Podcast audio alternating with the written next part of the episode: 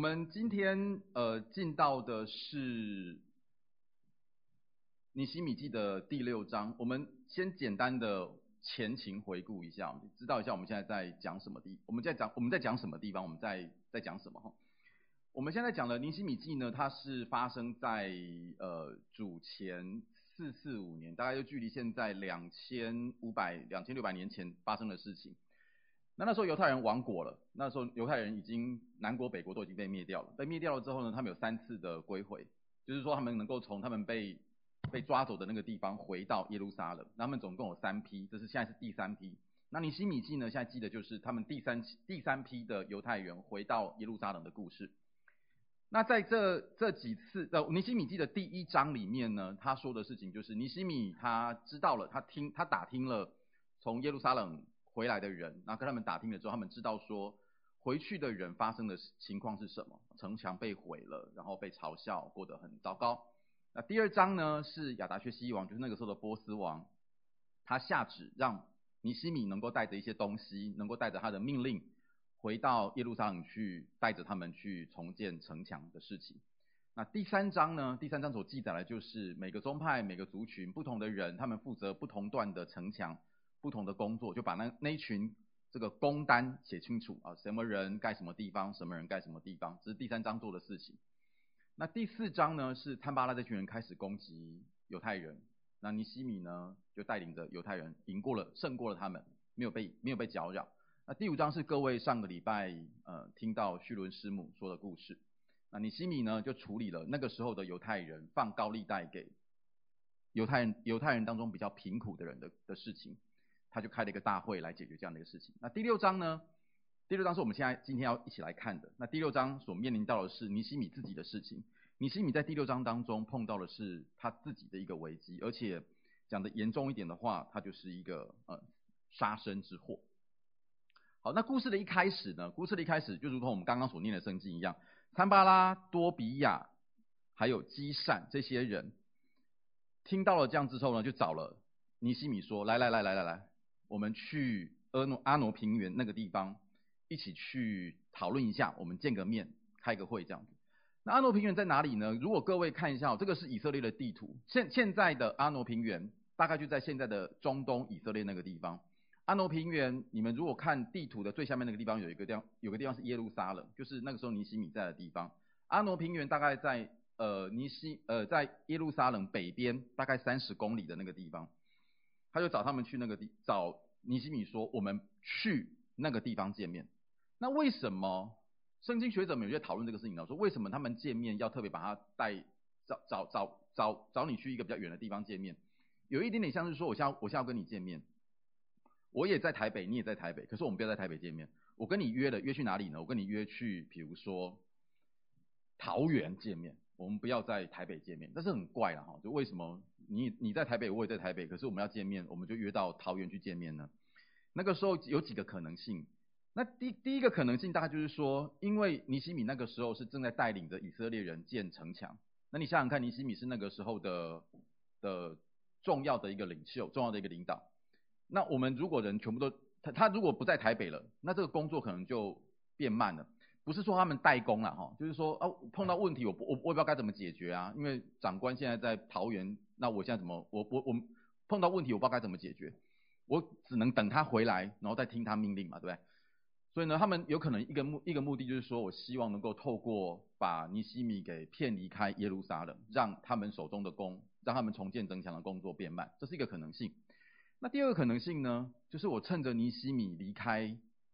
这个耶路撒冷的时候，我们可以趁机去攻击耶路撒冷，因为耶路撒冷等于是没有长官在那个地方了。那第三个可能性是，如果按照我们经文的前前面跟后面，我们等一下会看到，第三个可能性可能是更可能的，就是我把你骗离开了之后，你身边的你身边的人就变少了，那我就可以趁着你在阿诺平原那个地方比较没有人帮助的时候，我可以下手害这个你下手害尼希米，这是有几个，这是有可能的事情的哈。那尼西米呢？那个时候就尼西米那时候就跟他讲说，不要不要，我不要去。为什么呢？我不要去呢？也倒不是说尼西米怕死了哈。尼西米给他的一个理由就是说，这也是真实发真，这也是真实的，就是我们现在正在盖耶路撒冷的城墙，我们在重建我们的城市。如果我离开了，我的工程我要做的事情势必会被耽误到，所以我不能够离开耶路撒冷城，去到阿诺那边见你们。那经文里面告诉我们说，参巴拉这群人并没有因为尼西米说不要，那就就好了。那说你不要就就不要嘛，对不对？没有，他就写了四次的信。你可以想一件事情了哈，就是如果一件事情跟你讲一次、讲两次、讲三次、讲四次，你大概就可以知道说这件事情对方是非常非常的希望你完成这个事情，就有点像什么呢？有点像是你爸爸妈妈跟你讲说去洗澡，你没有去洗，然后再跟你讲说去洗澡，你不去洗。跟你讲四次去洗澡的意思是什么？意思是什么？你就真的去，你就他他他真心的希望你要去洗澡嘛，对不对？这里也是一样的情况，就是我写了四次的信告诉你说我们去见面，那表示说我真的很希望这件事情发生。那最后呢？最后呢？最后参巴拉发现说，这群人发现说我写了四次的信叫你跟我去见面，那你都不要。他最后呢？他信我们的我们的圣经告诉我们说。他到了第五次呢，打发仆人去找尼西米，手中拿着一封未封的信。好，那未封的信里面呢，就主要是跟他讲说，尼西米，我告诉你哦，现在外面有一群人在传，在传什么呢？在传说你要做王，你找了先知说在耶路撒冷有王，你要做王这个事情。好，那这两件事情我们要结合在一起看哦，就是第一个就是他为什么要特别圣经上特别写说未封之信呢？未封之信的意思是说，这个跟对你们来说可能有一点点辛苦了哈。知道有一种东西叫信封吗？知道哈，信封，信封就是你们如果收到信的话，信封通常都是封起来的嘛，会涂胶水啊、订订书机啊这样订起来的。那未封之信的意思是什么？未封之信意思是说，信装在信封当中，但是信封没有封死，任何一个人都可以打开那个信封，把信拿出来看。就未封未封之信，未封的信的意思就是说。我在寄这封信出去的时候，我故意的不把这个信封封起来，意思是说，任何拿到这封信帮我传信的人都可以看到信的内容。我不在乎你看到信的内容，就是你拿到这个信，信封是没有封的，你就可以拿出来看一看。有一点像什么呢？你们家有没有在信封里、在信箱里面收到那种广告传单，是装在那个透明的塑胶袋里面的？收到没有？他在不在乎你看到那个信封里面的东西？不在乎嘛，就是看到越多人看到越好啊，才知道周年庆要去买东西啊，有没有？未封之信的意思大概就是这个样子，就是我不在乎你看到，而且我希望每一个人都看，而且看到之后呢，去跟别人讲。那内容是什么？内容就是尼西米想做王，尼西米在那个地方说要做王。那这有什么了不起的哦？各位要知道一件事情，尼西米他的身份是什么？还记得吗？非常好，他是谁的酒政？我今天忘记带糖果来了，呃，没有，他是谁的酒政？还记得吗？非常好，亚达薛西王的酒政，就是说尼西米他自己是别人的臣仆。那你想想看哦，亚达薛西王如果听到尼西米他派去耶耶路撒冷城的那个尼西米，他居然想在那边自己做王，亚达薛西王会怎样？亚光非常好，他就很生气嘛，开玩笑，我。我照顾你，我照顾你的族人，我让你带着我的国家的东西去那边盖你的城墙，结果你盖好城墙之后在那边做王，你你在搞什么？所以尼西米在那个时候，在尼西米在那时候碰到事情是，如果这个消息还真的传到了亚达薛西王的耳中的话，亚达薛西王一定非常非常非常的生气，而且亚达薛西王不会只是生气而已。你要知道一件事情，在当时亚达薛西王是那个时候的波斯王，波斯王那时候是全中东那个地方最强大的一个。最强大的一个君王，最强大的一个王国，你可以想象一下，那个时候的波斯就像是现在的美国一样，这么的强大。所以尼西米那时候碰到的情况是这个样子。那尼西米就，尼西米这个时候呢，为什么？尼尼西米这时候就把就把它写下来，写下来就是说，为什么这个时候这群人想要这样子做？为什么他想要三番两次的找我去阿挪平原那个地方见面，还四处的散布谣言说我要在耶路撒冷城做王呢？他的在我们的圣经告诉我们说，这个时候他他这样子做，他说意思是，他希望这群参巴拉这群人希望希望什么呢？希望我们惧怕，让他们的手软弱，以至于工作不能成就。他希望做到的事情就是让尼西米他听到这群话之后就说完蛋了，居然外面有传言传说我想做王，而这个传言如果传到了亚达薛西王耳耳中。我就有祸了。那这个时候呢，这一群以色列人心中就惧怕，手就软弱，无法去完成上帝要他们完成的工作，就是重建耶路撒冷城。各位要，各位也，尼希米这个时候碰到的事情是杀身之祸。对我们来说呢，尼希米想要去做上帝的工作，结果他遭遇到的这么大的一个灾祸。对我们来说，我们也会碰到类似的情况，并不倒不是说我们会碰到杀身之祸了哈。像我们现在大概碰到杀身之祸也不容易。我们要碰到，我们会碰到什么事情？我们来到教会，我们相信，我们相信耶稣基督是我们的救主，我们相信耶稣基督。我们立志要遵行圣经上所教导我们的一切的话语。我们礼拜六到团契来，礼拜天到教会做礼拜。我们在学校吃饭的时候，在朋跟朋友们聚餐的时候，朋友们拿到东西就开始吃。我们会先做谢饭祷告。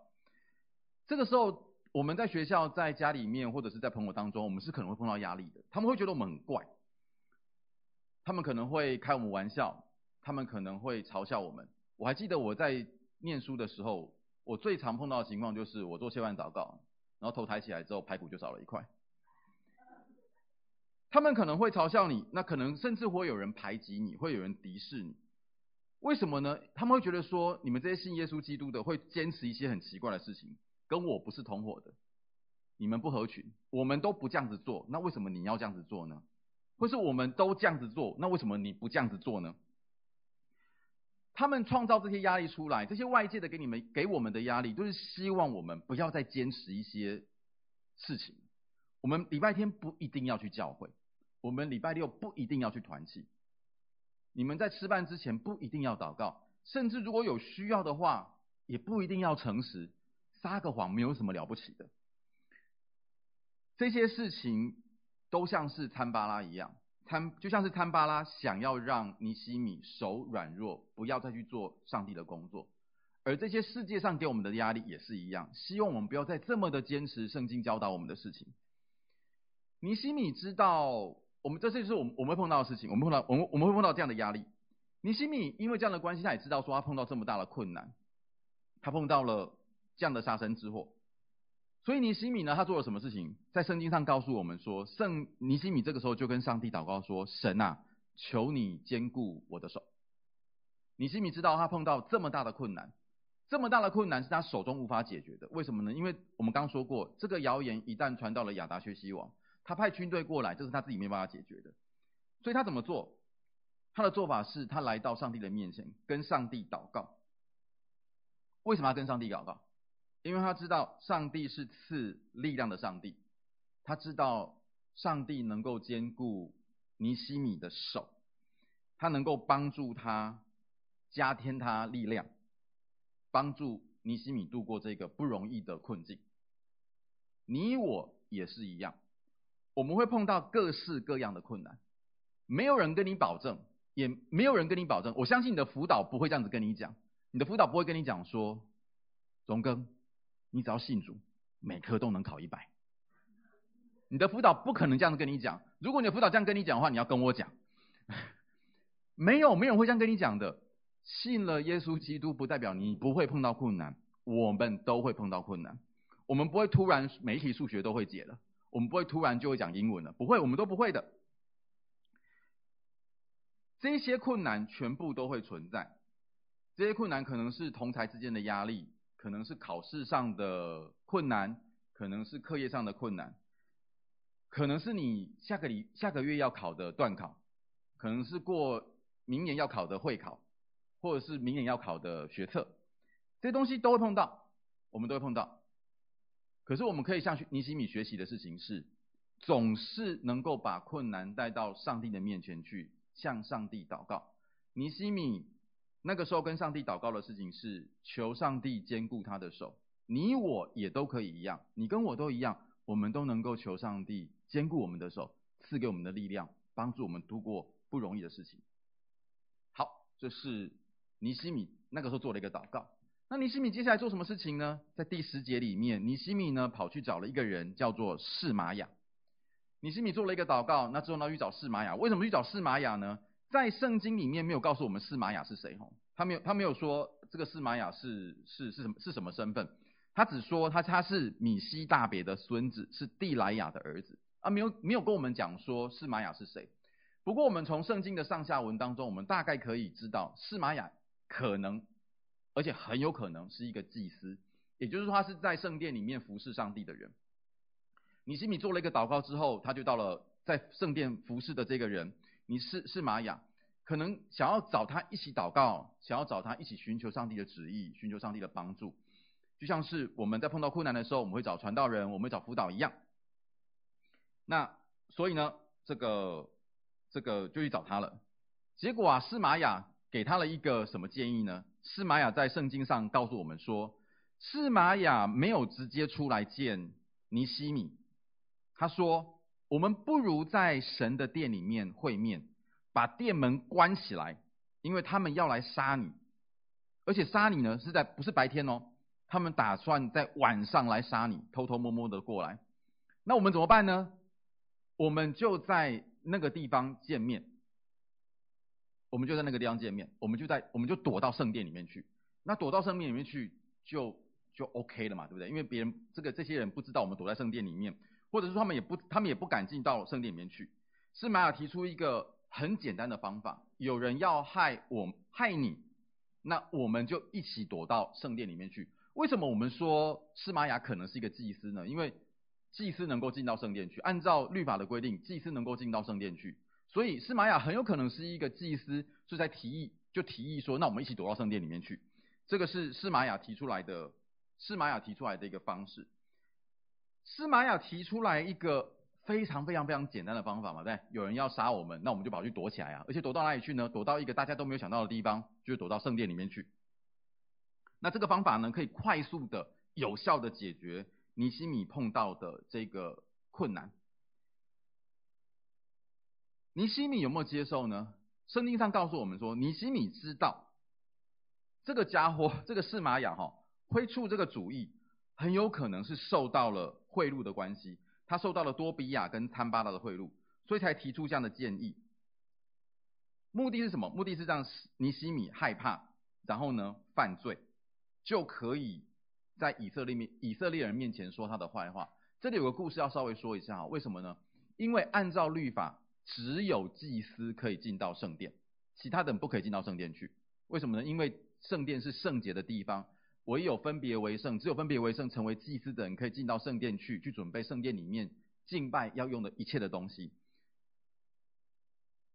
所以，当尼西米听到了示玛雅出这个主意的时候，就知道说这个祭司一定有问题，这个家伙应该是受到了贿赂，才会出这个馊主意给我。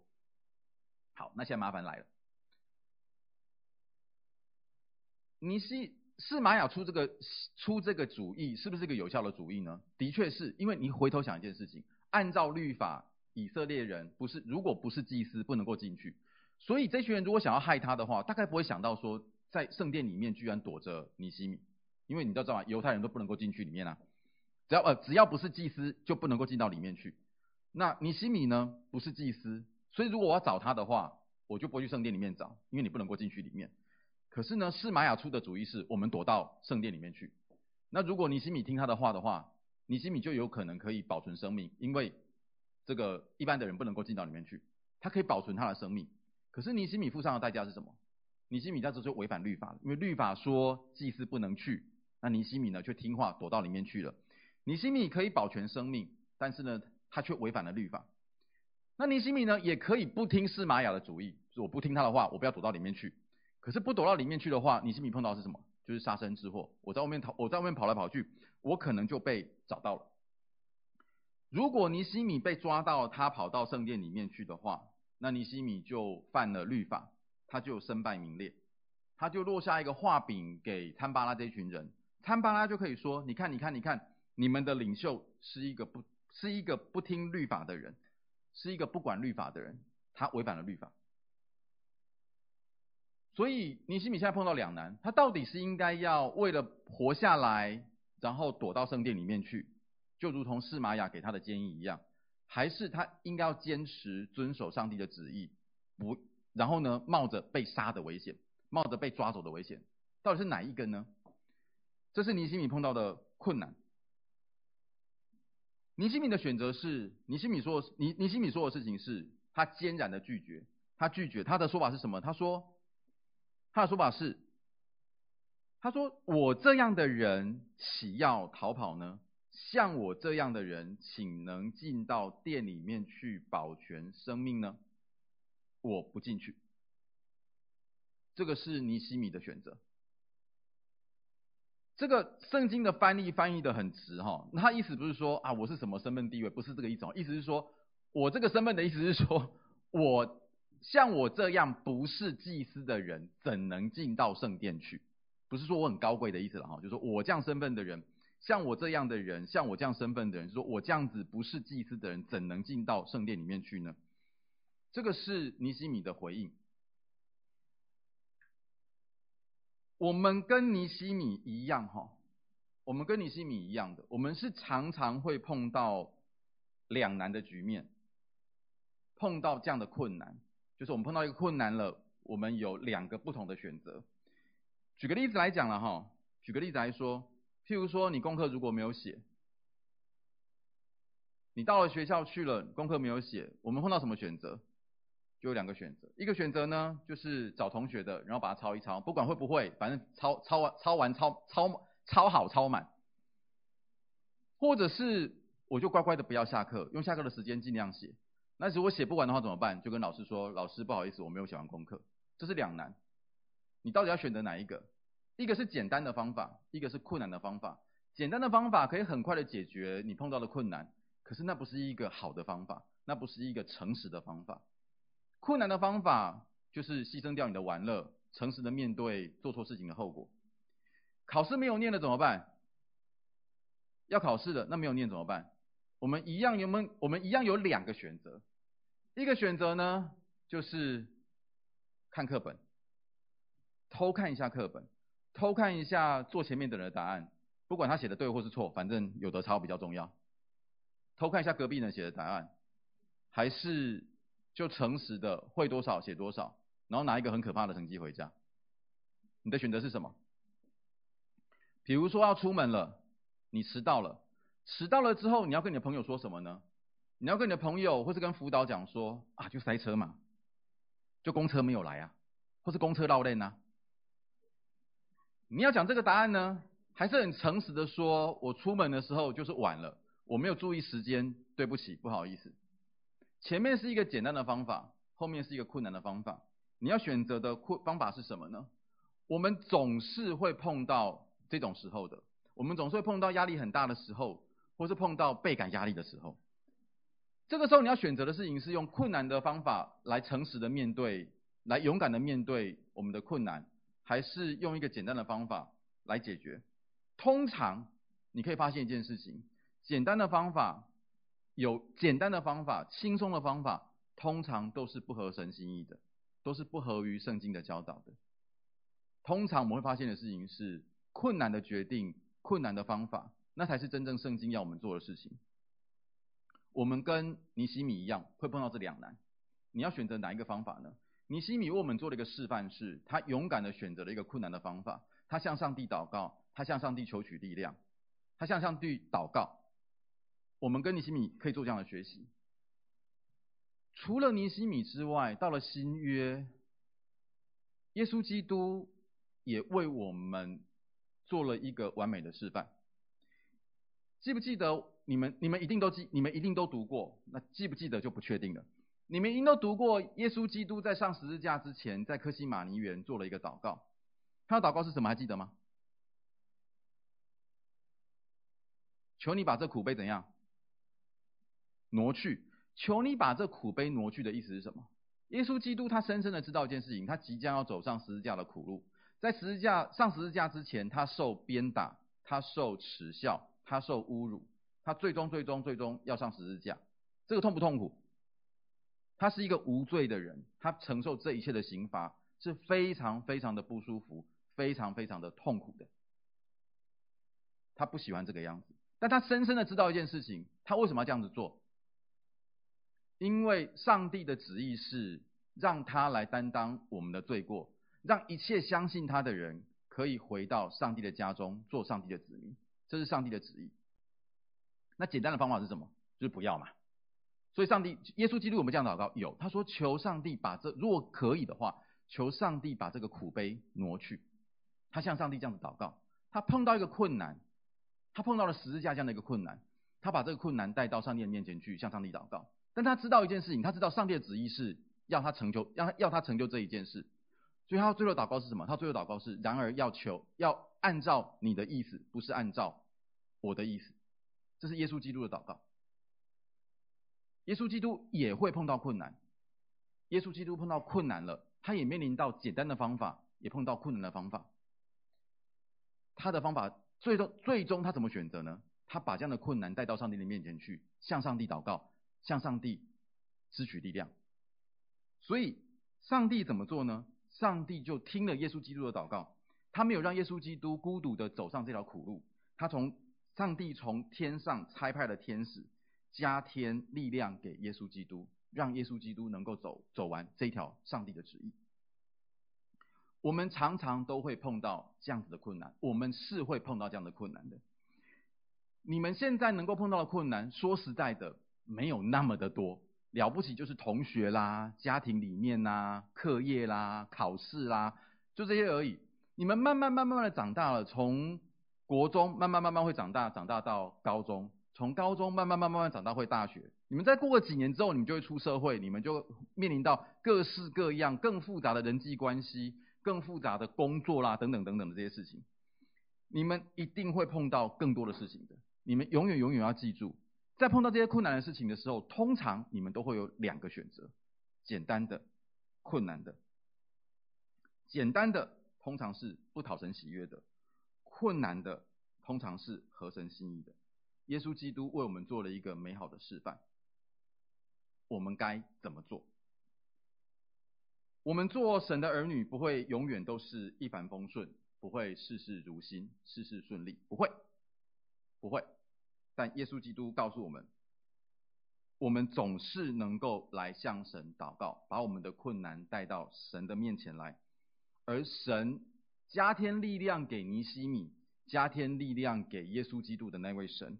他也总是能够加添力量给我们，然后帮助我们做成那个不容易，但是讨神喜悦的那个决定，然后让我们能够勇敢的面对我们碰到的困难。